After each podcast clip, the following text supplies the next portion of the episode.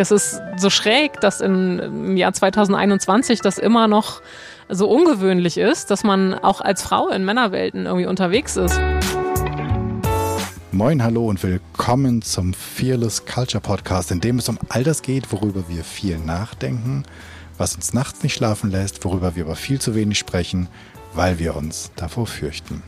Hier nicht, hier sprechen wir über all das, damit wir uns nämlich davon befreien können. Im Podcast untersuchen wir, wie du eine Kultur erschaffst, in der es jeder und jedem Spaß macht zu wachsen, sich einzubringen, in der Kreativität und Neugierde erwünscht sind, in der Innovationen gefördert werden, damit Ziele erreicht werden können. Wir schauen uns an, was funktioniert, untersuchen aber genauso furchtlos die Schattenseiten, die nämlich genau diese erfolgsrelevanten Prozesse verhindern können. Und wir finden praxisorientierte Lösungswege.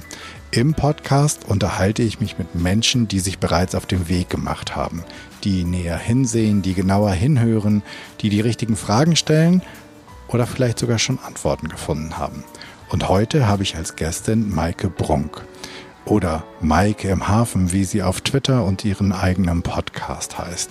Sie ist, und die Liste ist jetzt echt lang, also fangen wir mal vorne an, sie ist eigentlich Wirtschaftsinformatikerin, dann war sie freiberufliche EDV-Trainerin, das wird noch wichtig, und ähm, irgendwann hat sie dann ein Fernstudium zum Tourismus oder sowas begonnen, hat dann ein bisschen aus der Art geschlagen und ähm, heuert seitdem auf Schiffen an, um anderen Menschen den Hamburger Hafen und Hamburg näher zu bringen. Und ich finde, das ist ein ziemlich cooler und krasser Wechsel, der eine gewisse Furchtlosigkeit bestimmt an der einen oder anderen Stelle bräuchte. Ich sitze heute auf der Buenos Aires im Hamburger Hafen. Ich kann es kaum fassen, wie cool das ist. Und bevor ich jetzt die ganze Zeit weiter sabbel und das Intro zu lang wird, würde ich sagen, Maike, vielen Dank, dass ich hier sein darf an Deck des Schiffes. Stell dich doch unseren HörerInnen noch einmal selber kurz vor. Ja, vielen Dank und herzlich willkommen. Ich freue mich wahnsinnig, dass wir uns heute hier Abend in der wunderschönen Abendsonne mit Blick auf Michel und knarzenden Pontons hier auf der Buenos Aires treffen. Ähm, mein Name ist Maike Brunk, wie du schon gesagt hast. Ich bin 49 Jahre alt, äh, bin aus Nordfriesland, habe aber einen Teil der Familie schon immer in Hamburg gehabt und ähm, dadurch auch relativ früh zum Hamburger Hafen Kontakt bekommen oder beziehungsweise meine ersten Rundfahrten gemacht. Aber als äh, Nordfriese, ich bin in Nordfriesland groß geworden, ähm, war es dann doch ein, wie du gerade schon geschrieben hast, ein bisschen ungewöhnlicher Weg in den Hamburger Hafen. Ähm, sag mal eine also ich habe gerade schon gesagt, so dein Wechsel ist ja äh, mit vielleicht ein bisschen furchtlos oder ein bisschen mutig, ein bisschen freiheitsliebend oder Freiheit aus dir raus. Kennst du so eine furchtlose Kultur? Warst du damals in so einer in so einem furchtlosen Rahmen, dass du einfach so frei entscheiden konntest? Kennst, kennst du eine furchtlose Kultur? Ähm, nee, also ich würde schon sagen, dass ich auch große Sorgen und Ängste natürlich hatte. Und ich hatte auch in der Vergangenheit schon zwei gescheiterte Selbstständigkeiten vor dieser. Zuvor, bevor genau, also ich war in der IT-Branche, habe ja Wirtschaftsinformatik studiert und bin da eher so reingeschlittert und habe das nie mir selber ausgesucht als Beruf. Aber irgendwie war es halt da und es passte und dann hat es funktioniert, gab gutes Geld und ich hatte nicht viel Schlimmes auszuhalten. Aber ich wusste halt von Anfang an, das ist eigentlich nicht meins. Und dann hatte ich mal eine Zeit lang als IT-Trainer äh, gearbeitet und das aber nach einem Jahr wieder aufgegeben, weil ich gemerkt habe, ich will nicht dauerhaft in diese Lehrerschiene und ich möchte irgendwie doch was anderes. Und dann bin ich aber wieder im IT-Vertrieb gelandet und ähm, habe immer gesucht, was könnte es noch anderes geben, habe es mal versucht als Berater, aber auch wieder im IT-Umfeld. Das hat überhaupt nicht funktioniert. Naja, und dann kam irgendwann diese Firmenweihnachtsfeier mit der Schnapsidee Hafentouren, also im wahrsten Sinne des Wortes wurde es eine Schnapsidee. Und natürlich hatte ich ganz viel Sorge, ob das klappen könnte, aber ich war auch sehr verzweifelt und wollte unbedingt was anderes. Und es hat so richtig Klick gemacht im Kopf, als diese Idee mir über den Weg kam. Und da habe ich dann gedacht, naja, wenn das so laut Klick macht im Kopf, dann muss es eigentlich das Richtige sein, dann probiere ich es jetzt zumindest. Und also wenn mich Leute fragen, ob sozusagen, ob es für eine furchtlose Kultur besonders viel Mut braucht, dann sage ich im Grunde immer nee, es braucht nicht Mut, weil Mut ist das ist sozusagen der Gegenspieler von Angst, sondern es braucht mhm. eigentlich Freiheit, damit Neues entstehen kann. Du bist also aus der IT und dem IT-Vertrieb in Leute, den Ham oder Touristen in Hamburg haben. Es gibt ja sicherere ähm, Häfen, die man ansteuern kann, Definitiv. als so etwas. Und es gibt wahrscheinlich auch finanziell lukrativere Geschichten, gerade wenn man aus der IT kommt. Wo kam da diese Freiheit her, das zu tun? Das war die Erkenntnis in der IT, wirklich zu sagen, Geld ist nicht mein Motivator. Das habe ich gelernt, als ich gutes Geld verdient habe, aber mich das überhaupt nicht glücklich gemacht hat. Also so viel kann man dann gar nicht in den Urlaub fahren oder sich Sachen kaufen, dass man sagt, und jetzt gehe ich gerne zur Arbeit, sondern ich habe mich wirklich gequält zur Arbeit und das war dann mehr oder weniger so die Entschädigung dafür, aber es hat sich einfach nicht richtig angefühlt und ich wusste immer, ich will irgendwas ganz anderes, aber ich wusste nicht was und es war, es wurde immer mehr so eine Art Verzweiflung und ich habe dann irgendwann auch einen Berufsfindungsworkshop gemacht, weil ich hatte im Fernsehen eine Geschichte Geschichte gesehen von einer Frau, die ähm, bei einer Berufsberaterin war. Das war im WDR bei B trifft. Habe ich äh, die Uta Glaubitz gesehen mit einer Protagonistin und die hatte eine Frau dabei, die war eigentlich Krankenschwester und die träumte davon, Kapitänin auf einem Containerschiff zu werden. Und diese Geschichte fand ich so irre und habe gedacht, Mensch, wenn das überhaupt möglich ist, dass jemand, der eigentlich Krankenschwester ist, Kapitän werden kann,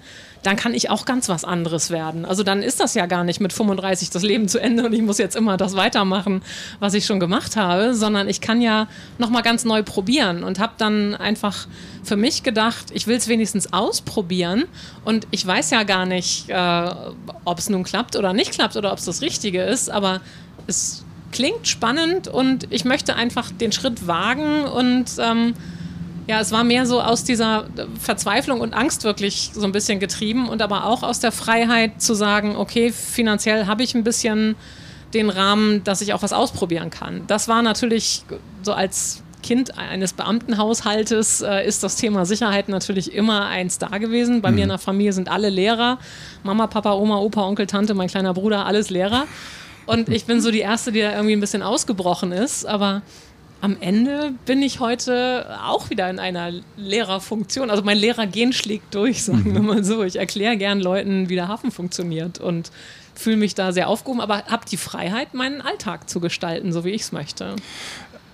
Das ist ja irgendwie 2007 gewesen oder sowas. Ne? Genau, das war 2007. Genau, es ist jetzt nicht unendlich lange her, aber trotzdem ist es ja immer noch 14 Jahre 14 her. Jahre, so, das ist 14 Jahre her. Wir sprechen vom Hafen, von einer, also ich finde selbst dämlich, dass ich jetzt dieses Pferd reite, aber ist egal. Ähm, das ist ja irgendwie eine volle Männerdomäne. Absolut. So, ja. Gibt es, gibt, du warst oder bist die einzige Frau, die diesen Job im Hamburger Hafen macht? Ähm, ja, es werden mehr, aber als ich 2007 angefangen habe, da war es noch sehr ungewöhnlich. Ähm, es gab die ersten Schipperinnen, also Frauen, die mhm. Schiffe steuern. Und das war aber ja gar nicht mein Ziel. Ich wollte kein Schiff steuern, sondern ich wollte den Leuten erklären, wie der Hafen funktioniert, weil ich für mich gemerkt habe, das, was es an Standardhafenrundfahrten gibt, das hat mich nicht mehr so angesprochen und ich habe gedacht, da kann man den Leuten noch mehr vermitteln. Da kann man mehr Aktualität reinbringen, da kann man mehr mehr Zeitgeschehen, äh, Stadtentwicklung, Geschichte, Verbindungen und das Ganze unterhaltsam, informativ gut aufbereiten. Und das war so mein Wunsch, wo ich gedacht habe, ähm, da sehe ich eine Marktlücke, habe auch an den Landungsbrücken da Umfragen gemacht und viele Menschen einfach mal gefragt, wie sieht denn für Sie eine optimale Hafenrundfahrt aus oder wie oft machen Sie denn eigentlich eine? Und habe festgestellt, die Hamburger, die machen das eigentlich nur wenn sie irgendwie Besuch kriegen und mhm. dann müssen sie irgendwo mit und dann hoffen sie, dass es gut wird und äh, dass da keiner zu viel Quatsch erzählt. So, das, also gerade 2007 war das Niveau der Hafenrundfahrten in Hamburg noch echt schlecht. Das ist deutlich besser geworden. Ähm, aber da war es wirklich so, dass viele veraltete Fakten erzählt wurden, dass auch viele die Männer diese deiner Dönches, Profession Menschen, Männer, nannte man irgendwie Hey Leucht, oder? Erlügt. Ja, Hey Leucht, äh, ja, hey Leucht genau. genau. Hey Leucht für erlügt. Mhm. Ähm, die haben natürlich viele auch mal lustige Geschichten erzählt und der ein oder andere ist auch wirklich da sehr authentisch und hat das sehr toll gemacht. Aber es gab halt auch viele, die einfach die immer gleichen Witze runtergeleiert haben und die auch sehr sexistisch unterwegs waren und wo ich von vielen die Rückmeldung bekommen habe, so sollte eine Hafenrundfahrt aus meiner Sicht nicht sein. Und ich dann gedacht habe, wie kann ich das besser machen, wie kann ich das anders machen und ähm, für mich da so richtig ein Arbeitsfeld äh, gesehen habe, wo ich mich ausleben kann und austoben kann und äh, meinen Bereich finde. Und ich kannte das aus der IT auch, wie das ist, wenn man in einer reinen Männerwelt ist, weil da waren es ja auch schon immer nur Männer. Und äh, ist irgendwie so mein, mein Weg, da mich durchzukämpfen und zu, zu positionieren. Und hast du, das heißt, du hast die Touren, die du hast, dir auch neu erarbeitet? Das heißt, du bist wirklich dabei gegangen, hast gedacht, okay, was machen die anderen? Mhm. Ähm, was machen sie gut? Was könnte man besser machen? Oder was könnte genau, oder will genau. ich besser machen? Und das hast du dann selbst umgesetzt. Das heißt, du hast deine Touren und deine Geschichten, die jetzt nicht unbedingt jeder andere auch erzählt. Genau, richtig. Also ich habe am Anfang geguckt, äh, natürlich, wie machen es die anderen, ab äh, gesehen, was ich gut finde und äh, wo ich mir was abgucken kann. Natürlich lernt man unheimlich viel, wenn man damit mit so einem ganz neuen Gebiet zusammenkommt. Ähm, ich hatte keine Ahnung vom Hafen, ich hatte keine Kontakte im Hafen, aber ich hatte diese fixe Idee, ich will es irgendwie machen. Und es fühlte sich irgendwie großartig an, diese Idee, da selber was zu gestalten. Und ähm, es gab im Nachhinein, wenn ich jetzt zurückgucke, gab es immer Begegnungspunkte mit Hafen und mit Schifffahrt und mit Tourismus, aber die habe ich nie so wahrgenommen als äh, Wegweiser für mich quasi. So, ich wollte mein allererstes, ähm, mein allererster Berufswunsch als Kind war Reiseleiter, weil mein Opa Seniorengruppen in Schleswig-Holstein für seine, seine Gemeinde da äh, im Bus immer durch die Gegend gekarrt hat und so toll erzählt hat. Und ich habe gedacht, oh, ich will auch mal im Bus stehen und ein Mikrofon in der Hand haben und dann äh, Leuten was Schönes erzählen. So. Das ist aber wieder komplett aus den Augen gegangen und komplett in Vergessenheit geraten. Und dann habe ich mit 18 ähm, habe ich ein Praktikum in einer Reederei gemacht oder wollte ich in Hamburg eins machen bei Hamburg Süd. Mein Onkel hat hier damals gearbeitet und als Nordfriese war natürlich Hamburg schon irre weit weg und ich dachte so, ah, frag's ihn mal, ob du das da machen kannst. Und der hat dann gesagt, kannst du machen, aber wir haben auch eine Partnerreederei in Schottland, mach das doch in Schottland und dann setze ich dich in Amsterdam, äh, Quatsch, in Rotterdam auf einen Frachter und dann fährst du mit dem Frachter rüber und machst das in Schottland. Und ähm, das war natürlich äh, mega. Da blitzte alles in meinen Augen im Kopf auf und ich habe gedacht, auf jeden Fall mache ich das in Schottland. Na klar. Ich hatte zwei Jahre vorher ein Schuljahr in Amerika gemacht, insofern war Englisch kein Thema das gibt natürlich Sicherheit, äh, wenn man das sowieso schon mal erlebt hat, dann von zu Hause sich abzunabeln. Und dann bin ich mit 18 da drei Wochen nach Schottland und mit dem Frachter als einzige Frau und einziger Passagier darüber geschippert und ähm, habe alles aufgesogen und mir angeguckt. Und eigentlich war das schon immer ein Begeisterungsthema mit Schiffen und Schifffahrt, aber ich habe es dann, als es ans Studium ging, komplett vergessen. Und das ist irgendwie nicht mehr aufgetaucht. Bis zu einem Studentenjob, wo ich dann wiederum Sprachreisebegleiter für englische Sprachreisen für Schüler war und die betüdelt habe und auch da Stadtrundfahrten durch London moderiert habe. Aber immer gar nicht so das für mich als Thema gesehen habe, äh, obwohl es so offensichtlich war, wenn man jetzt zurückguckt. Und du hast dann doch auch also dieses, dieses Studium Touristik, Betriebswirtin oder irgendwie sowas, Hattest, hast du das gemacht, als du schon wusstest, dich treibt es in den Hafen? Ähm, das habe ich gemacht, als ich diese Berufsfinderin im Fernsehen gesehen habe. Das war 2003. Danach habe ich Tourismusbetriebswirtschaft als Fernstudium angefangen, berufsbegleitend. Ich habe meinem Chef nichts davon erzählt, sondern habe das für mich gemacht, weil ich gedacht habe, ich will irgendwie was anderes machen. Und ich hatte damals ein Beratungsprojekt bei einem Kreuzfahrtunternehmen in Hamburg und bin da am Ballindamm bei Hapag-Lloyd quasi ein- und ausgegangen und musste da ein, ähm, ein Konzept schreiben ähm, für, für irgendeine Studie und habe immer gedacht, so Mensch, da steht diese Büste von Albert Ballin, an der ich vorbeigehe und dann steht da, mein Feld ist die Welt ganz groß an die Wand geschrieben und ich habe gedacht, der guckt mich immer so komisch an, als wenn der sagt, hier Mädchen, irgendwas in deinem Leben läuft gerade mächtig schief, willst du nicht mal irgendwie woanders hin abbiegen oder gucken, was es noch so gibt? Und das war so die Initialzündung, ähm, das zusammen mit dieser Berufsfindung, äh, diesem Berufsfindungstermin, dass ich gesagt habe, Mensch, Tourismus ist doch eigentlich ein tolles, äh, tolles Gebiet, vielleicht ist da meine Zukunft zu finden, aber so richtig wusste ich auch nicht, in welche Richtung. Und der Traum war natürlich so, ach, ich werde Manager von der MS Europa, von dem mhm. Luxuskreuzfahrtschiff bei, bei Avagloid. Ähm, man muss ja Ziele haben, ne? aber äh, nee, das wäre heute nicht mehr mein Ziel. Aber es war damals so eine äh, Idee, wo ich gedacht habe, äh, warum soll ich das nicht eigentlich werden? Also äh, man muss ja dann mal groß denken und ähm, das finde ich manchmal ganz wichtig, auch in dieser, um nochmal auf diese Angst zurückzukommen, einfach zu sagen, was traue ich mir selber zu, was traut mir mein Umfeld zu, das mich aber ja kennt und was trauen mir vielleicht aber Leute zu, die mich gerade frisch kennenlernen und die gar nicht wissen, in welcher Bubble bin ich denn hier immer unterwegs und wo bin ich dann eigentlich gefangen von den Rahmenbedingungen. Ähm, wie sehen mich die Leute, die mich kennen, sowieso immer? Weil die gucken ja nie über den Tellerrand raus, sondern die sehen mich immer in dieser Position als Lehrerkind aus Nordfriesland, das in der IT ist. Und die würden nie sagen, oh ja, die wird bestimmt Manager von der MS Europa. So. Und äh, das habe ich in diesem Berufsfindungsseminar fand ich das so spannend. Da waren vier andere, oder wir waren mit vier Frauen da und die anderen drei haben mich eingeschätzt und mir Feedback gegeben, ähm, so wie ich mich selber überhaupt nicht gesehen habe und mich gar nicht eingeschätzt habe, weil die haben viel mehr Offenheit und auf Menschen zugehen und äh, ja, mich in einem Bereich gesehen, in dem ich mich selber nicht gesehen habe. Und das, das, fand ich spannend. Das wollte ich dich gerade fragen. Wie hat denn dein Umfeld reagiert, also von der Lehrerfamilie über die Kollegen aus der IT, als du gesagt hast, du übrigens nächstes Jahr, wenn ihr da mal eine Kassentour machen wollt, ich zeige euch den Hafen. Genau, ja, das waren sehr unterschiedliche Reaktionen, weil es sehr unterschiedliche Kenntnisstände über meinen Wechsel gab. Also mein ähm, früherer Chef und meine Kollegen, äh, die haben per Zufall davon erfahren, ähm, als ich nämlich in einem Projektgespräch dem Kunden gesagt habe, ich hätte jetzt gerade Tourismus BWL studiert, ich könnte ihn jetzt noch besser beraten. Also beim Kreuzfahrtunternehmen war das wieder. Und mein Chef mich am nächsten Tag gekündigt hat, weil er gesagt hat, hier ohne unser Wissen, branchenfremdes Fernstudium geht gar nicht. Äh, packen Sie mal Ihre Sachen und äh, dann sind Sie raus. Oh, das war aber ein schlauer das Mann. Das war äh, ein richtiger, heftiger Schlag. Also das war der Tiefschlag meiner IT-Karriere natürlich.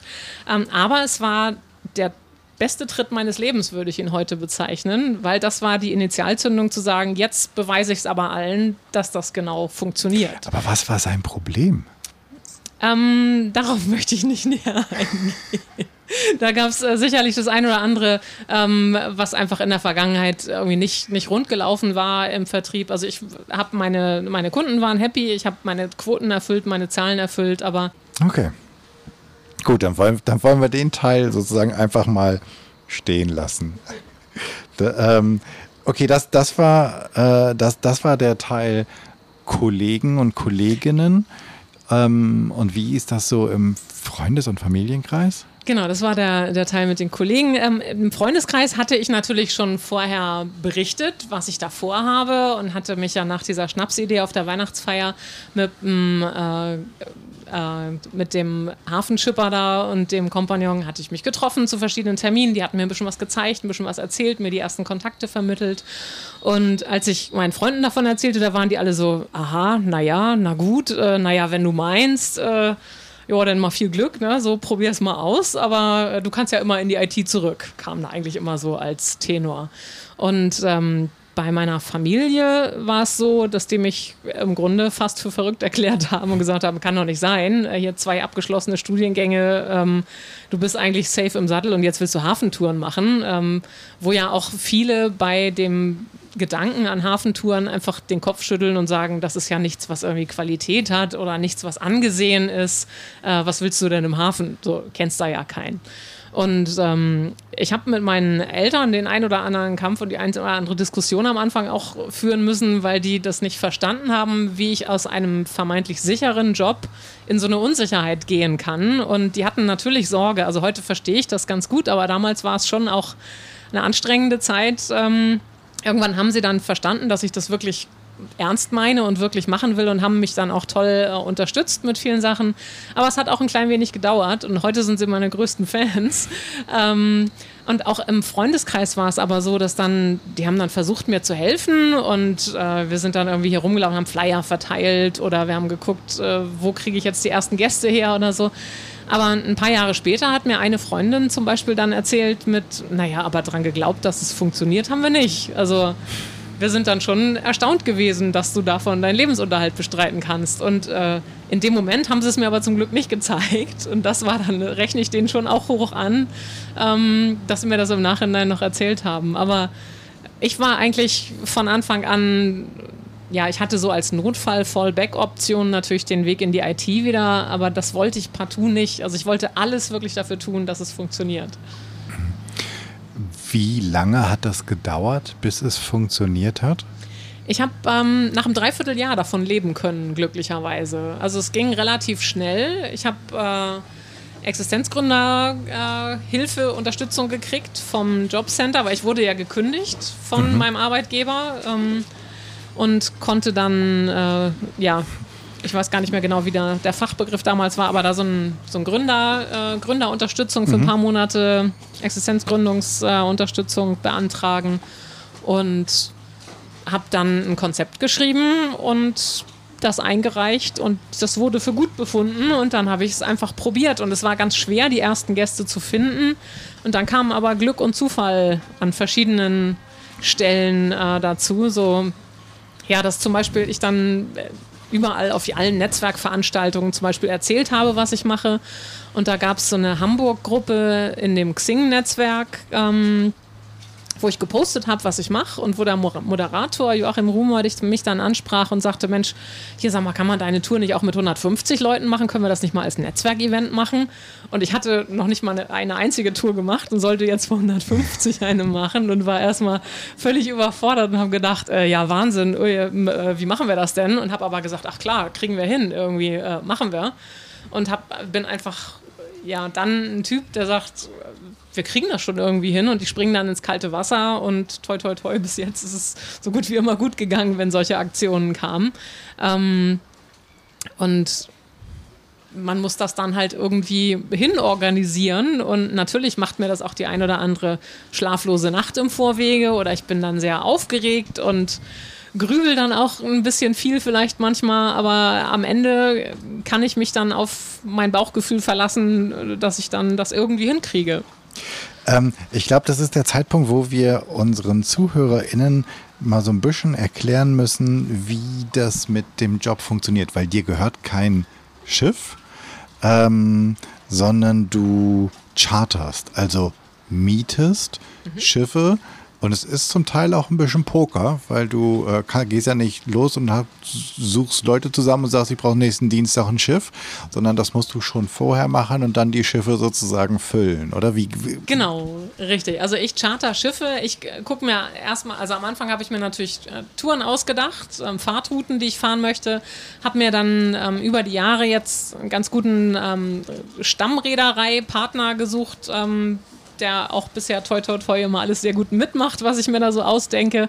Ähm, inzwischen kenne ich mich auch mit den möglichen Fahrtrouten und so ganz gut aus. Aber dann habe ich dem gesagt, ich brauche dann und dann ein Schiff ähm, in der und der Größe. Der reserviert das dann für mich. Das kostet dann ein paar hundert Euro. Und dann muss ich sehen, dass ich Tickets verkauft kriege. Also musste ich mir überlegen, was kostet denn ein Ticket überhaupt? Äh, wo geht's lang? Wie viele Gäste brauche ich dann eigentlich, um überhaupt das Schiff zu bezahlen? Ähm, und dann muss man ja auch noch gucken, dass man hoffentlich dann irgendwas damit verdient, damit man seinen Lebensunterhalt davon bestreiten kann. Und das war dann so eine Mischung aus, äh, ja, Hoffnung und äh, Verzweiflung zu sagen, ich charter jetzt einfach mal und dann werde ich schon irgendwie Menschen dafür begeistern. Aber am Anfang habe ich drauf bezahlt, definitiv. Also die ersten Touren war Minus, waren Minusgeschäft und das ist auch erstmal hart, das zu realisieren. Äh, dass es natürlich nicht von sofort, von jetzt auf gleich irgendwie funktioniert. Und die Leute haben ja gar nicht auf mich gewartet. Und an den Landungsbrücken hat auch niemand gesagt, ach toll, endlich bist du da. Hier äh, mache ich ein bisschen mit Werbung für dich, sondern ganz im Gegenteil. Ich habe ähm, mein Tourprogramm angeboten, habe mir einen Abfahrtsort ausgeguckt, habe die Leute informiert, habe die ersten Tickets verkauft. Und dann, als die Gäste versucht haben, mich zu finden am Hafen, weil das dann wenn man nicht gerade mitten an den Landungsbrücken irgendwo losfährt, ein bisschen schwer ist zu erklären, wo der Anleger ist.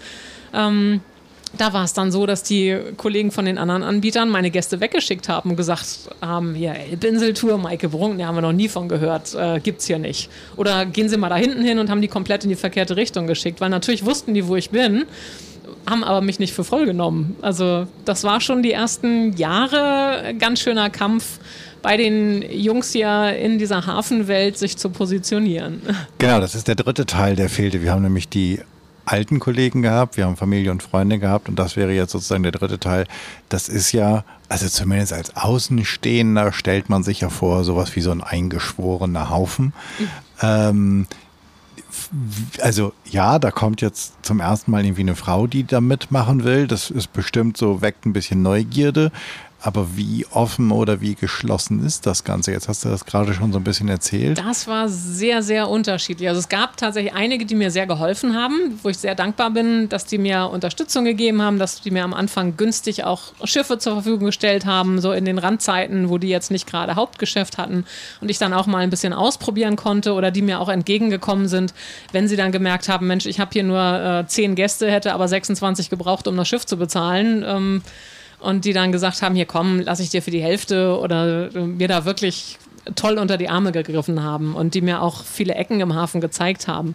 Aber es gab natürlich genauso die, die mich überhaupt nicht für ernst für voll genommen haben, weil es ist tatsächlich der Hafen nicht ein eingeschworenes Team, sondern es sind ganz viele sich gegenseitig nicht, also nicht bekriegende, aber doch äh, der eine gönnt dem anderen den nächsten Gast nicht. Und äh, da ist schon viel ähm, untereinander viel Unmut auch zwischen den einzelnen Betreibern. Und jeder hat irgendwie Angst und will seine Pfründe sichern und will sein Geschäft irgendwie für die nächsten, keine Ahnung, Jahre, Jahrhundert oder irgendwas hier festzurren. Aber da ist man als Neuer, selbst obwohl ich ja gar keine Schiffe habe, sondern wirklich ein ganz anderes Geschäftsmodell verfolgt habe, bin ich da, hätte ich gedacht, dass die kein Problem haben, aber einige hatten ein großes Problem. Ist das, ist das das normale Vorgehen, dass diejenigen, die ähm, Touren anbieten, freie sind und sich dann die Schiffe besorgen? Oder ist das mehr, dass die Leute Schiffe haben und dann ihre zwei, drei ähm, ähm. Nee, es ist tatsächlich äh, Schiffe haben und einfach mal so hier irgendwo einen prominenten Liegeplatz kriegen, das kann man nicht, sondern das läuft alles auf ähm, lange, lange Jahre und Vergabe der Liegeplätze. Ähm, also es kann heute niemand einfach so an Hamburger Hafen kommen und sagen, ich will an den Landungsbrücken eine Barkasse hinlegen und dann mache ich Rundfahrten. Das geht einfach gar nicht, weil die alle vergeben sind, die Plätze. Und auch in den Seitenarmen sind viele äh, Plätze vergeben. Also ich, wir sind ja jetzt hier im Binnenhafen am Anleger Kajen zwischen der Deichstraße und der Speicherstadt. Und auch hier könnte nicht einfach ein neuer Anbieter herkommen und sagen, ich packe hier mal drei Schiffe hin und dann mache ich von hier Touren, sondern man könnte dann mit eigenen Schiffen vielleicht an den öffentlichen Anlegern losfahren, also da, wo die Haddock-Fähren auch sind und dann gucken, ob man da irgendwo einen kleinen Slot findet, wo man mal kurz anlegen kann. Darf dann aber natürlich die Fähren nicht stören, ähm, die in ihrem Fahrplan fahren und so. Also es ist schon ganz tricky, wenn man äh, mit eigenen Schiffen hier kommen würde. Deshalb machen das auch relativ wenige. Aber was ich jetzt die letzten 13, 14 Jahre, seit ich hier unterwegs bin, gemerkt habe, es gibt immer mehr Leute, die mal versuchen, spezielle Touren anzubieten. Also ich hoffe und glaube auch, dass ich da vielleicht für den einen oder anderen die Inspiration war, zu sagen, hey, wenn das bei Maike funktioniert, geht das bei mir vielleicht auch. Und ähm, der Markt ist riesengroß. Also es gibt tolle Ecken, tolle Möglichkeiten. Der Hamburger Hafen ist irre groß und äh, ich freue mich immer, wenn dann auch mal ein neues Gesicht da ist, aber weiß natürlich auch, dass es auch ein bisschen Glück und ein paar Zufälle braucht, um an der richtigen Stelle dann Kontakte zu knüpfen oder bekannt zu werden. Mhm. Dieses, also ein bisschen Glück, braucht man ein bisschen Glück, um erfolgreich zu sein im Business? Ja, wahrscheinlich braucht man auch an der einen oder anderen Stelle einfach mal eine Tür, die aufgeht, wenn man vorbeigeht. Ähm, jetzt engagierst du dich da ja auch. Also du ähm, engagierst, du bist Mentorin ähm, und du bist in unterschiedlichen Netzwerken unterwegs und engagierst dich gerade halt auch für Frauen, für das Unternehmertum. Was glaubst du ist dort das größte Hemmnis gerade für Frauen? Ähm, jetzt mal unabhängig vom Hafen, mhm. ähm, würde ich schon sagen, dass bei vielen natürlich die Vereinbarkeit Familie und Beruf eine große Hürde sind. Also ich selbst bin in der Situation, dass ich keine eigenen Kinder habe. Das hätte wäre sicherlich anders gewesen, wenn ich Familie gehabt hätte. Ähm, ich musste nur für mich selber sorgen und war dadurch natürlich auch viel freier in der Gestaltung meines Alltages oder auch darin, mich zurückzunehmen und meinen Lebensstil runterzuschrauben, um erstmal was auszuprobieren. Ähm, grundsätzlich ist es häufig, denke ich, auch schwierig in gewissen Männergesellschaften oder männergeprägten Gesellschaften da den sich seinen Platz zu erkämpfen und es ist so schade, aber es ist meistens wirklich ein Kampf, ähm, weil die lassen einen ja nicht freiwillig irgendwelche Positionen übernehmen, die sie selber gerne hätten. Also dafür ist es einfach irgendwie dann doch so eine Machtgesellschaft ähm, aus meiner Sicht, meiner Erfahrung. Mhm. Und ähm, ich merke das gerade auch im Hafen immer wieder. Ich bin jetzt auch in verschiedenen Vereinen und Freundeskreisen und im Freundeskreis Maritimes Erbe Hamburg zum Beispiel, so ein klassischer Altherrenverein, wo ich dann die als äh, ich sag mal, so jung bin ich jetzt auch nicht mehr, aber als mittelalte Frau dann irgendwie dazwischen bin und schon immer noch als das junge Mädchen tituliert werde, wo ich so denke, es ist äh, so schräg, dass in, im Jahr 2021 das immer noch so ungewöhnlich ist, dass man auch als Frau in Männerwelten irgendwie unterwegs ist, weil was spricht denn dagegen? Ähm, warum soll ich nicht genauso gut den Hafen erklären können wie ein Mann ähm, oder eben jeden anderen Job machen natürlich? Aber es ist nach wie vor ungewöhnlich.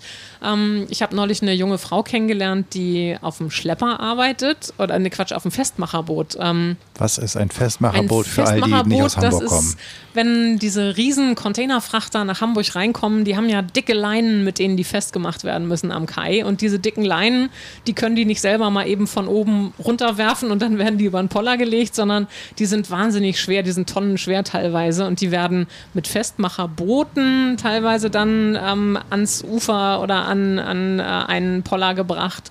Ähm, und ja, einfach eine Frau in so einem Job, der auch körperlich anstrengend ist, ist sehr ungewöhnlich. Und ich habe da eine 21-jährige, ganz tolle junge Frau kennengelernt, die gesagt hat, ja, natürlich bin ich Festmacherin. Und ich so, ich zeige denen schon, dass ich das auch kann. Und man hat ja heutzutage auch viele Hilfsmittel in vielen mhm. Jobs, wo man eben sich nicht mehr sofort an den Rücken kaputt macht oder selber irgendwie hier 100 Kilo mal eben hieven muss. Und das fand ich ganz großartig und spannend, äh, ja, zu sehen, dass es jetzt wirklich auch in allen Bereichen des Hafens immer mehr Frauen gibt und ähm, auch in allen Ebenen. Also auch durchaus bei, bei Reedereien äh, gibt es Frauen, die nach oben kommen oder im Hamburger Hafen, äh, selbst in der Verwaltung, äh, in der Hafenverwaltung gibt es Frauen in Spitzenpositionen. Und äh, das ist toll zu sehen, finde ich, weil es einfach eine andere Kultur reinbringt und mehr ein Miteinander als so dieses Konkurrenzdenken, was unter Männern häufig so ist. Also ich empfinde es so von außen oder habe es in der Vergangenheit so empfunden. Ähm, Glaubst ich finde, du, das ist schön, wie sich das wandelt. Dass es mehr also wo braucht es mehr Kraft, die Frauen in die neuen, also die Frauen in die neuen Positionen und in die neuen Jobs zu hieven oder den Männern beizubringen, einfach dem, dem, dem besten Kandidatenplatz oder der besten Kandidatin Platz zu machen. Ja, ich glaube, das ist, äh, ist ganz schwer, weil ähm, bei den Männern das doch häufig so dieses äh, Imponiergehabe und immer höher, besser, weiter Streben irgendwie da ist und jeder sich so seine Position erkämpft und äh, die auch verteidigt mit allen Mitteln und äh, keiner da irgendwo gerne was abgeben würde. Also so, so scheint es ähm, von der Mentalität von außen natürlich häufig. Und ähm, ich glaube, die Akzeptanz, dass einfach Frauen das genauso gut können und dass es viel selbstverständlicher werden muss, dass die auch alle Positionen genauso gut machen können und es gar nicht immer heißen muss, oh, da kommt jetzt eine Frau, äh, bewerten wir mal ganz neu, äh, ob oder was oder wie die eigentlich kann, sondern die muss einfach genauso bewertet werden. Aber natürlich sind so diese Strukturen, diese alten Netzwerke und diese Seilschaften und wie Männer Geschäfte machen und dass die dann mal, keine Ahnung, abends irgendwo am Tresen sitzen und äh, da dann auch das ein oder andere geklärt wird oder über einen Golfplatz ziehen oder so. Das sind ähm, natürlich so gewachsene Strukturen, die es schwer machen, da von außen reinzukommen oder gleichberechtigt zu werden. Und mhm. äh, wo Frauen, manche versuchen ja dann so auf die männliche Art äh, sich da zu positionieren und zu etablieren. Ähm, ich denke auf der anderen Seite, äh, natürlich kann man ruhig und soll man ruhig merken, wenn da eine Frau zugegen ist. Aber ja, es ist immer eine Gratwanderung da auch. Ähm, Nee, gerade bei, bei, den, bei den Golfrunden beziehungsweise ähm, bei, den, bei den Tresengesprächen ist natürlich das Thema Vereinbarkeit wieder ein riesengroßes, ähm, denke ich, denn Absolut, also man braucht da jemanden, der, einem den Rücken äh, genau. zu Hause frei hält. Genau. Ne? Und das äh, kann man nicht einfach immer so. Also so dieses, sich die Arbeitszeit auch einzuteilen oder sich einen Job zu teilen. Es gibt ja immer mehr diese ähm, auch Job-Sharing-Geschichten, dass zwei ähm, Teilzeitkräfte eine Vollzeitstelle ergeben und so. Das braucht natürlich in den Unternehmen, glaube ich, erstmal eine Menge an an Organisationsstrukturveränderungen, ähm, aber warum soll das eigentlich nicht gehen? Also Ja, ich habe auch die ganze Zeit im Hinterkopf, ich habe vor vielen, vielen Jahren mal in der Agentur für die Hochbahn gearbeitet und da haben wir Stellenanzeigen geschaltet. Und da habe ich erfahren, dass die Hochbahn lieber Busfahrerinnen als Busfahrer einstellt, weil Busfahrerinnen seltener Unfälle machen, weil sie spritsparender äh, fahren und weil sie im Durchschnitt freundlicher gegenüber den Gästen sind. Und jetzt überlege ich mir, was wohl passiert, wenn die ganzen Barkassenbetreiber mitkriegen, dass eigentlich Frauen auch die besten, besseren Barkassenführerinnen wären. Ähm, gibt es das denn auch schon? Sind dort sozusagen als Kapitäninnen, heißen die dann so, hoffe ich, ähm, kommen da jetzt auch immer mehr Frauen oder bleibt ja. das noch in, in. Nee, definitiv. Da gibt es immer mehr junge Frauen. Also über die letzten Jahre habe ich mehrere äh, kennengelernt, die dann ihre Ausbildung im Hafen gemacht haben. Und erstmal heißt die Ausbildung dann Hafenschipper oder Hafenschiffer. ähm, und äh, ja, da sind mehr junge Frauen dazugekommen. Viele gehen danach wieder weg oder wechseln wieder, aber es gibt auch nach wie vor viele und ähm, es sind deutlich mehr geworden, definitiv. Also auch an Erklärern oder Leuten, die den Hafen, ja, es sind mehr, mehr Betriebe auch in den letzten Jahren ja dazu übergegangen, den Schiffsführer und die Tourmoderation zu trennen und das unterschiedliche Leute machen zu lassen, ähm, weil man eben auch gemerkt hat, wenn ein Mensch, der den Hafen erklärt, bei den Gästen ist und sieht, was die machen und sehen, dann kommt es natürlich viel besser an. Und das war damals mein Grundkonzept auch zu sagen, ich will nicht oben irgendwo in der Kanzel stehen und das Schiff führen.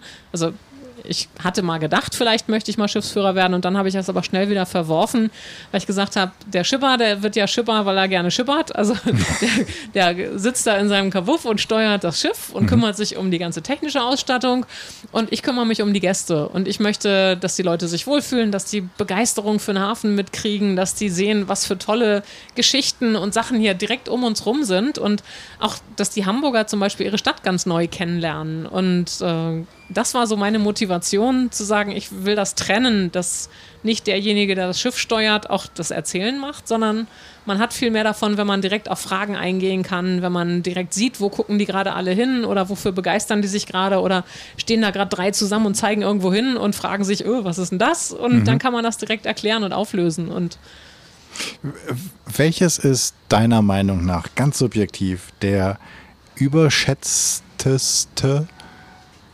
Ort, Platz, Sehenswürdigkeit im Hamburger Hafen und welches ist der unterschätzteste, falls das so heißt? Oh, das ist ganz schwer zu beantworten. Also ich habe natürlich viele Lieblingsplätze und ich denke, jeder sollte mal irgendwie, wenn er im Hamburger Hafen unterwegs ist, so einen riesen Containerfrachter gesehen haben. Das ist auf jeden Fall beeindruckend. Mhm. Aber äh, es ist auch ein Thema, wo ich mir in den letzten Jahren viele Gedanken mache, äh, müssen die Dinger immer größer werden und immer riesiger und immer gewaltiger. Und das kriege ich selber nicht mehr so gut vereinbart mit meiner Art, den Hafen zu erklären, wenn alle immer sagen, oh, jetzt ist wieder das nächste Größte und wieder das nächste Größte, wo ich immer denke, es reicht doch eigentlich auch von der Größe. Es ist schon wahnsinnig beeindruckend und es ist ähm, ne, ne, dieses ganze Elbvertiefung, dieser Elbvertiefungswahnsinn, nenne ich ihn mal, äh, das kann nicht die Zukunft sein. Alles immer größer, immer breiter, immer riesiger zu machen auf Kosten von allem, was drumherum ist und auf, auf Kosten der Natur und des Flusslaufes und des, des Ökosystems Elbe. Und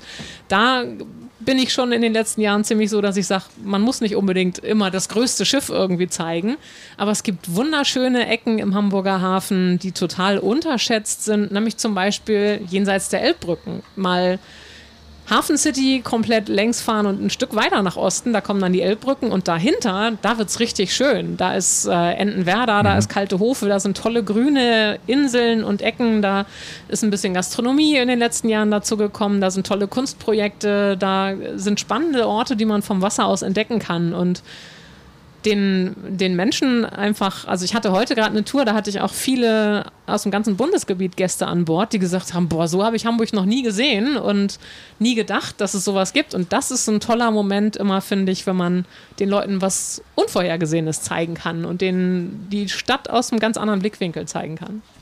Wo wir bei unvorhergesehen sind, ähm, ich erinnere mich, so sind wir beide in Kontakt gekommen. Das ist der März 2020 gewesen, als wir unvorhergesehen in die Pandemie ähm, geschlittert, geschleudert, keine Ahnung was sind. Ähm, Und jetzt können wir ja wieder total cool hier auf ähm, so einem Schiff sitzen. Ähm, das war ja für dich, also du hast auch, vermute ich einfach mal, keine Kristallkugel zu Hause. Nee. Ähm, dein komplettes Geschäftsmodell ist doch innerhalb von wenigen Wochen ist innerhalb eines Tages komplett gegen die Wand gefahren. Genau, ja. oder, oder im Hafen untergegangen also war, oder so. war genau. wirklich, wirklich gruselig. Die Zeit März 2020 habe ich in sehr schlechter Erinnerung, mhm. weil ähm, es war so, dass bis dahin, das Jahr 2020, schien das Beste meiner Karriere zu werden. Also es hatte bis dahin sich Jahr für Jahr immer mehr aufgebaut, es ist immer toller geworden. Ich habe immer mehr Touren, immer mehr Kunden, immer mehr Empfehlungen gekriegt. Ich war ein paar Mal in der Presse, der NDR hatte irgendwie mal Touren begleitet und das Ganze ist irgendwie gewachsen und gewachsen und gewachsen und ist wirklich großartig gewesen. Und ich hatte im Februar 2020 schon über 1000 Tickets für Touren in dem Jahr verkauft und hatte oh. schon über 40 Firmentouren gebucht äh, für den Sommer, für Sommerfeste und sonstiges, was eigentlich für Februar schon sehr früh ist, dass die da alle ähm, das schon dingfest gemacht haben.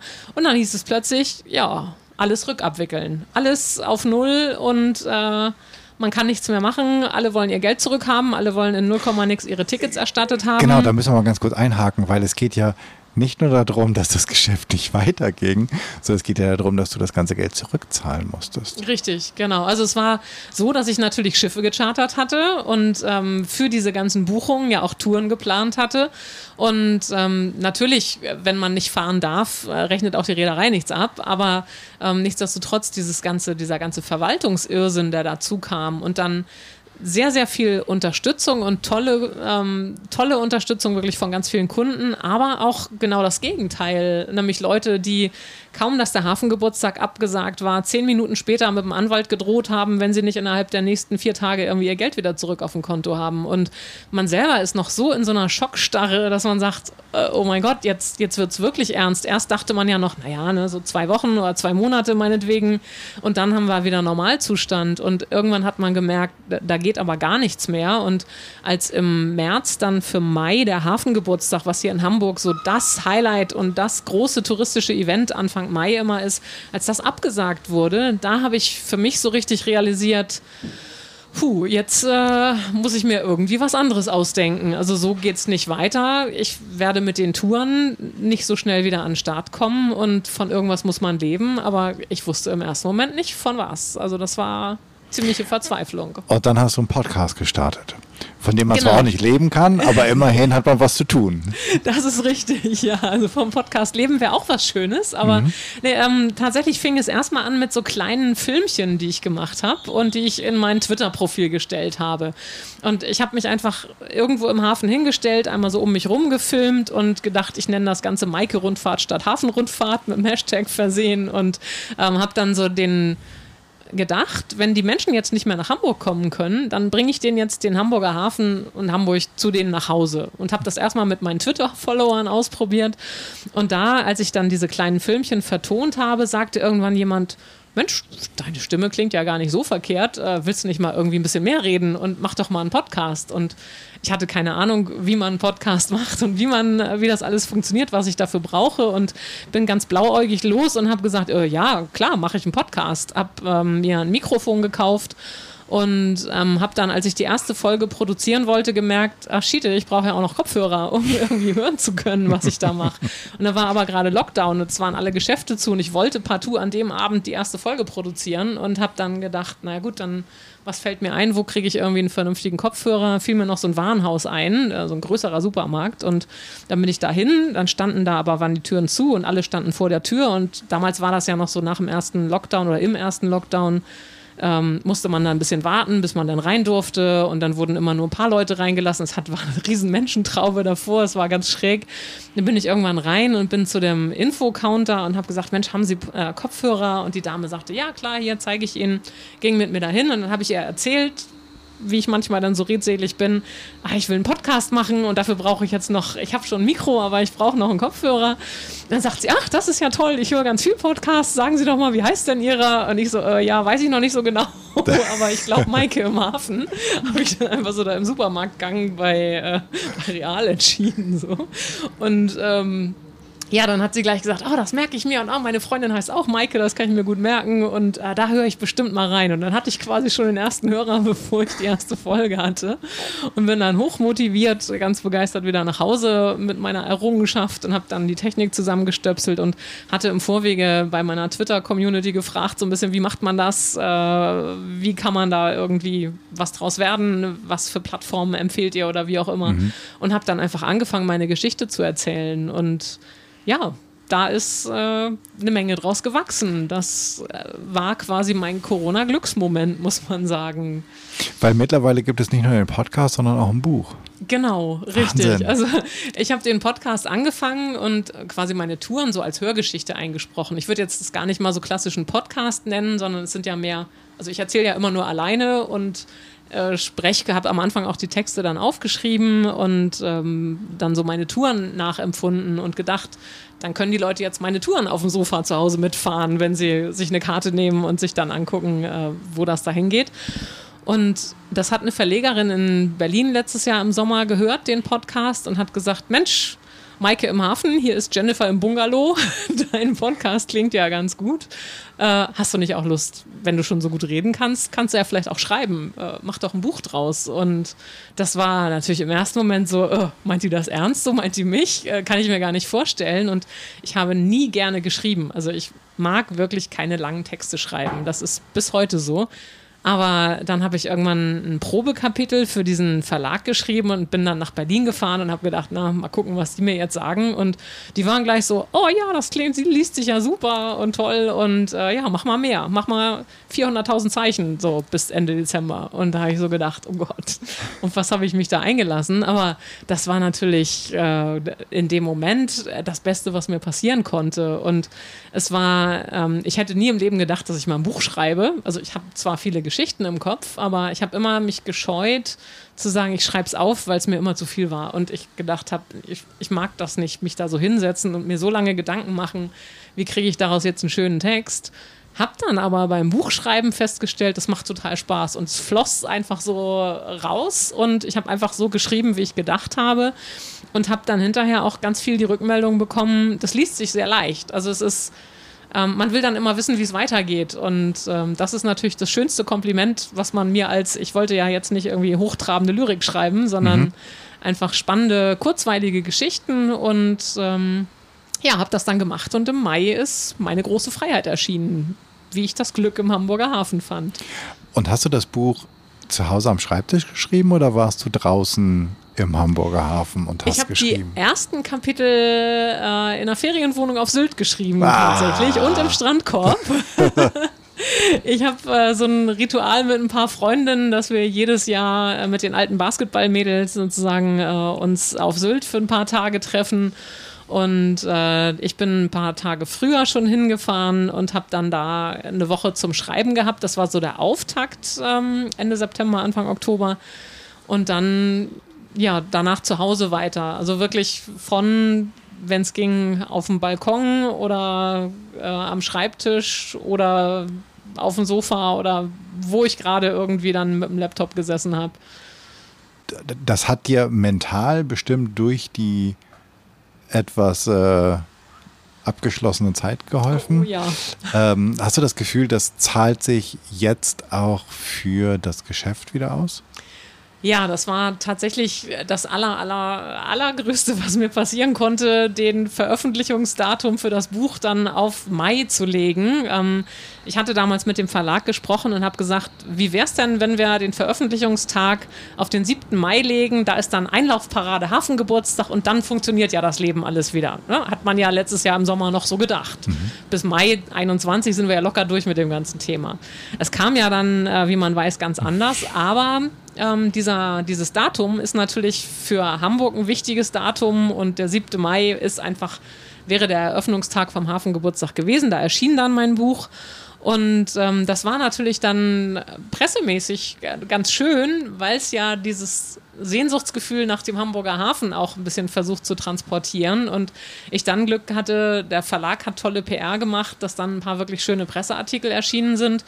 Und äh, am Ende auch das dann wieder über Twitter bis hin zu einer DPA-Meldung geführt hat, die mich gerade in äh, Presseberichten und Nachrichten und Fernsehberichten und sowas äh, fast ertrinken lässt. Also es ist unfassbar. Ich hätte es nie gedacht, äh, dass 2021 mein Jahr wird. Und das kann ich im Moment wirklich so sagen. Es ist ähm, unfassbar, wie es von 0 auf 180 jetzt gegangen ist wo man auch erstmal wieder gucken muss, wie komme ich damit zurecht. Und äh, das überfordert mich gerade wahnsinnig. Aber ich genieße, versuche zwischendurch auch zu genießen und damit irgendwie äh, mich zu arrangieren, so dass man dann plötzlich so gefragt ist und so bekannt geworden ist, äh, weil plötzlich dann auch im Handelsblatt oder in der Zeit oder auf Klatsch-Tratsch stehe oder ich weiß nicht, was, was für Seiten, wo man plötzlich auftaucht und denkt, äh, das hätte ich jetzt im Leben nicht gedacht, dass ich da irgendwann mal mit, mit einer Selbstständigkeit im Hamburger Hafen lande. Das ist ja nicht so das Typische eigentlich. Sehr cool.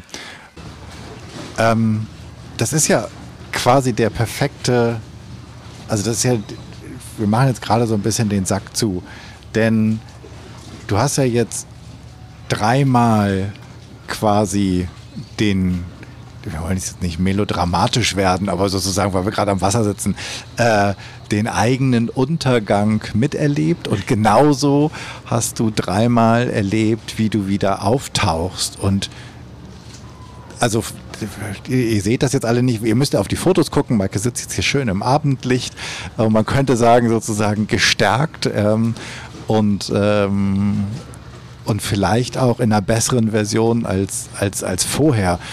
Kannst du zusammenfassen oder kannst du sagen, was du aus den unterschiedlichen Phasen gelernt hast? Und auch, mich interessiert immer, also das eine ist das Learning, aber ich glaube ja auch, dass in dem Scheitern selbst und in dem Ausprobieren, wie ist es denn da unten, wenn ich aufditsche, wenn ich irgendwie denke, mir rinnt alles aus den Händen. Ich glaube, dass da ja auch ganz viel Chancen liegen, dass da ganz viel zu lernen ist, dass es auch in diesen so unangenehmen, dunklen Gefühlen ganz, ganz viel Leben steckt.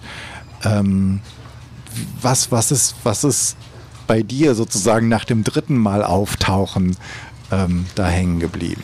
Ja, das äh, finde ich einen ganz schönen Rückblick eigentlich auch nochmal selber sich vor Augen zu führen. Alles diese Punkte, wo ich das Gefühl hatte, wirklich jetzt ist alles vorbei, jetzt weiß ich erstmal gar nicht mehr weiter, dass das wirklich ja die, genau das die Punkte sind, wo ich entscheiden kann, wie soll es denn jetzt weitergehen und in welche Richtung soll ich dann? Und dass man guckt, wo ist vielleicht eine Chance oder ein Weg oder was wollte ich schon immer mal ausprobieren? Und so dieses sich dann trauen, weil man sagt, was soll ich denn jetzt noch verlieren, dann kann ich es doch einfach mal ausprobieren. Ähm, das war bei meinen ersten beiden Selbstständigkeiten, also die eine habe ich ja freiwillig wieder beendet, weil ich gemerkt habe, das ist es irgendwie doch nicht. Und die andere, die hat einfach überhaupt nicht funktioniert. Und gut, da hat es erstmal noch eine Weile gedauert, aber durch diese beiden beiden ersten Selbstständigkeiten, glaube ich, war ich wirtschaftlich ganz gut, oder nicht wirtschaftlich, sondern war ich ganz gut darauf vorbereitet, zu gucken, was kommt da kaufmännisch auf mich zu, wenn ich mich selbstständig mache. So. Und mit dieser kaufmännischen Hintergrundausbildung natürlich auch. Aber ähm, dass man schon mal so ein paar Sachen ausprobiert hat, wie fühlt sich das eigentlich an, wenn man selbstständig ist. Ähm, es ist tatsächlich natürlich komplett was anderes, als wenn man angestellt und in einem sicheren Verhältnis ist.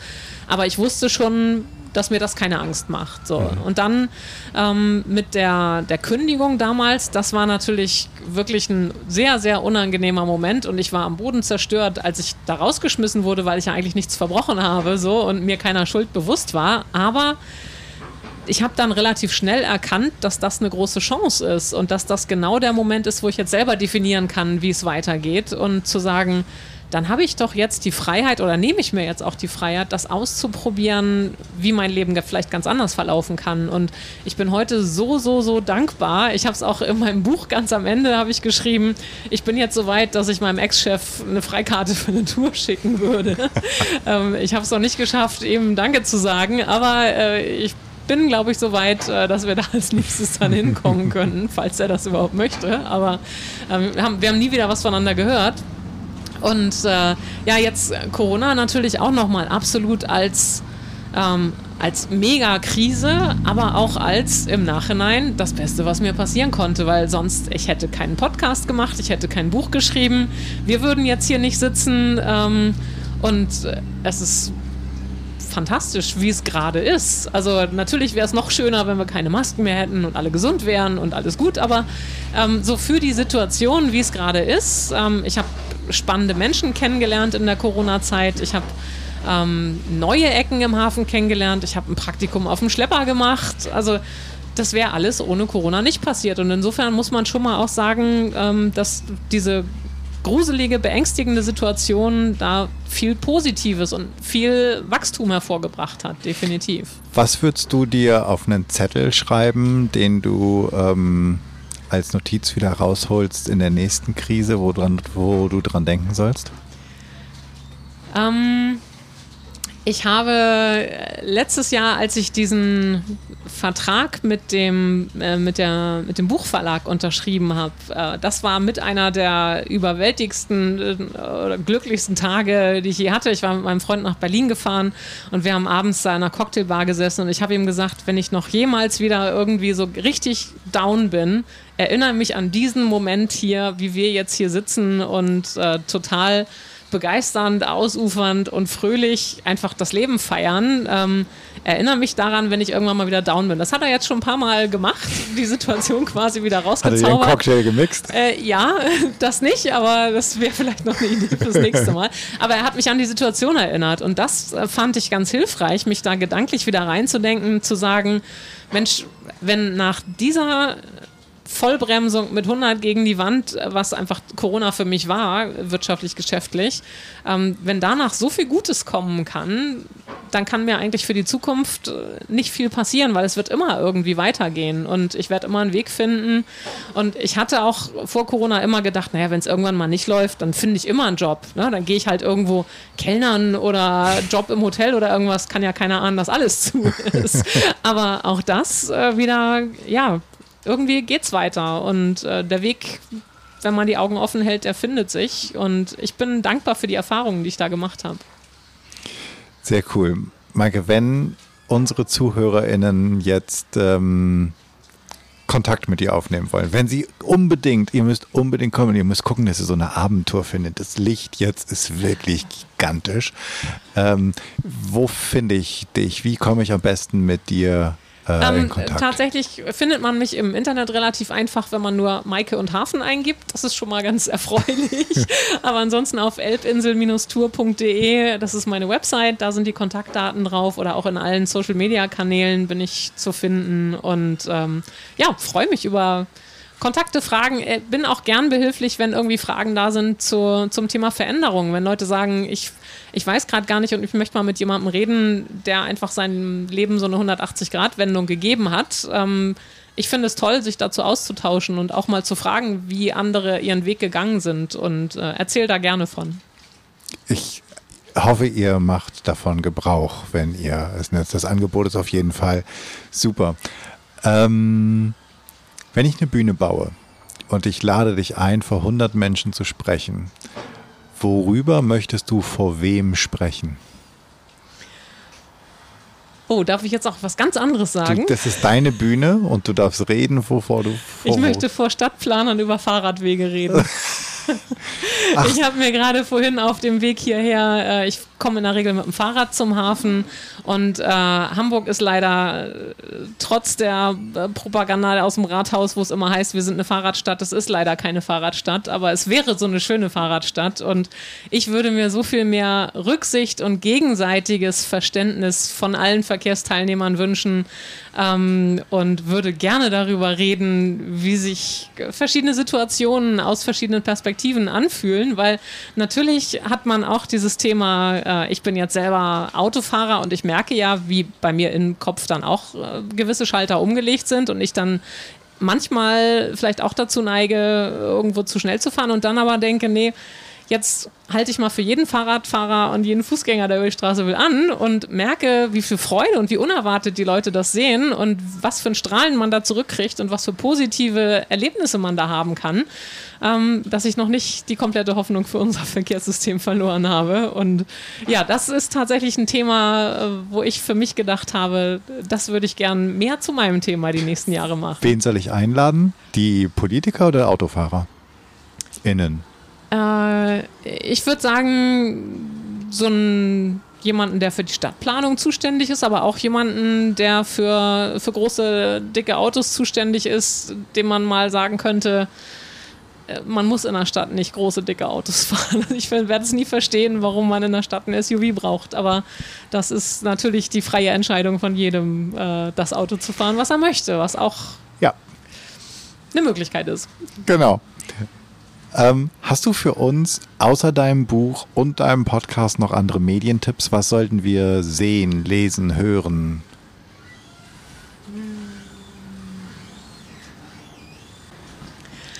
Also ich würde äh, oder bin großer Podcast-Fan ja in den äh, letzten Monaten geworden, weil ich einfach mich damit mehr beschäftigt habe. Und ich hatte das Glück, äh, vor ein paar Wochen Eva Schulz persönlich kennenzulernen. Und die ist ja die Macherin von dem Podcast Deutschland 3000. Und die Folgen habe ich also alle aufgesogen und finde es, sie hat eine fantastische Art, Interviews zu führen und ähm, ja, Menschen einfach Wissen ähm, beizubringen, einfach dadurch, wie sie mit den Leuten spricht und Wissen zu vermitteln und interessante Hintergründe mal auszugraben. Und ähm, ja, eine gute Stunde mit Eva Schulz. Äh, ist eine fantastisch verbrachte Stunde. 100%. Ist großartig. Ja, auf jeden Fall.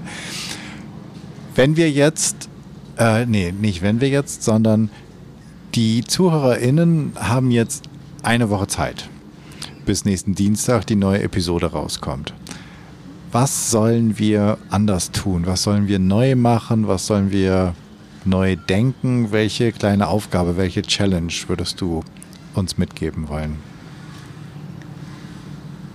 Ich finde es immer spannend, verschiedene Perspektiven, verschiedene Blickwinkel einzunehmen. So wie ich den Leuten in der Stadt mal ganz neue Blickwinkel auf die Stadt zeige, finde ich, sollte jeder sich mal mehr in die Position von anderen Menschen versetzen. Egal, ob das im Beruf ist, ob das im Verkehr ist, ob das ähm, in einer Gesprächssituation ist. Einfach gedanklich mehr Empathie zeigen und mehr gucken, wie könnte der andere sich gerade fühlen oder mal kurz daran ein paar Gedanken verschwenden. Das nicht verschwenden, sondern investieren ist es ja. Ähm, und das fände ich, äh, wäre eine großartige Entwicklung für die Gesellschaft, wenn man einfach mehr guckt, mit wem spreche ich eigentlich gerade und wie könnte es dem gerade gehen. Super cooler Anreiz. Ähm, sollten wir, glaube ich, alle viel, viel mehr tun ähm, weniger selber bewerten, sondern in die Schuhe der anderen mal kurz zu schlüpfen. Ähm, vielen, vielen Dank, Maike, für dieses wunderbare Interview. Ich könnte hier den ganzen Abend sitzen bleiben, so geil ist das hier. ähm, für das tolle Gespräch, für dein ganzes Wissen und die, die ganzen ähm, Einblicke, die du uns gegeben hast, aus denen, glaube ich, ganz, ganz viele ganz, ganz viel mitnehmen können und weiterhin viel ähm, Erfolg. Danke. Ganz vielen Dank. Vielen Dank. Das war's. Ich danke dir fürs Zuhören und ich hoffe, es hat dir gefallen. Ich hoffe, es hat dich neugierig gemacht, nicht nur auf eine Hafenrundfahrt, sondern vielleicht auch darüber nachzudenken, wie du furchtloser wirst, wie du eine Fearless Culture erschaffen kannst. Ich freue mich über dein Feedback und Ideen, was ich noch machen könnte, was ich besser machen könnte. Denn für mich ist dieser Podcast ein Herzensthema und dein Feedback – bedeutet mir sehr viel. Wenn du ein Thema hast, von dem du meinst, das müsste mal besprochen werden und du bist eine gute Ansprechpartnerin oder du kennst eine, dann schreib mir doch an podcast.janschleifer.com.